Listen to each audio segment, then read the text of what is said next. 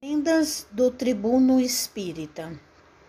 Porque pelas tuas palavras serás justificado, Jesus.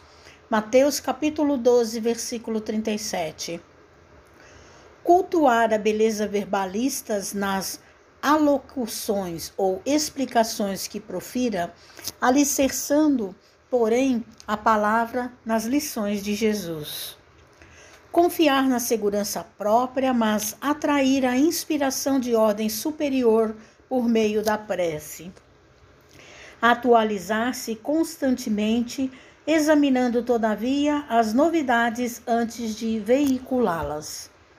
Reverenciar a verdade, contudo, buscar o lado bom das situações e das pessoas para o destaque preciso formar observações próprias, conduzindo, porém, as opiniões para o bem de todos. Aprender com as experiências passadas, estimulando simultaneamente as iniciativas edificantes na direção do futuro.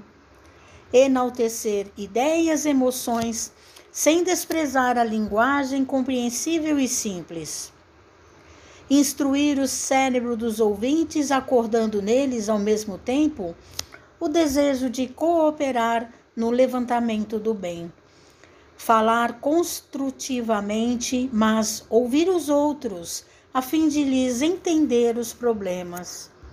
Enriquecer a cultura dos companheiros de humanidade, manejando a palavra digna, entretanto, estudar quanto possível de modo a ser sempre mais útil no aprimoramento geral.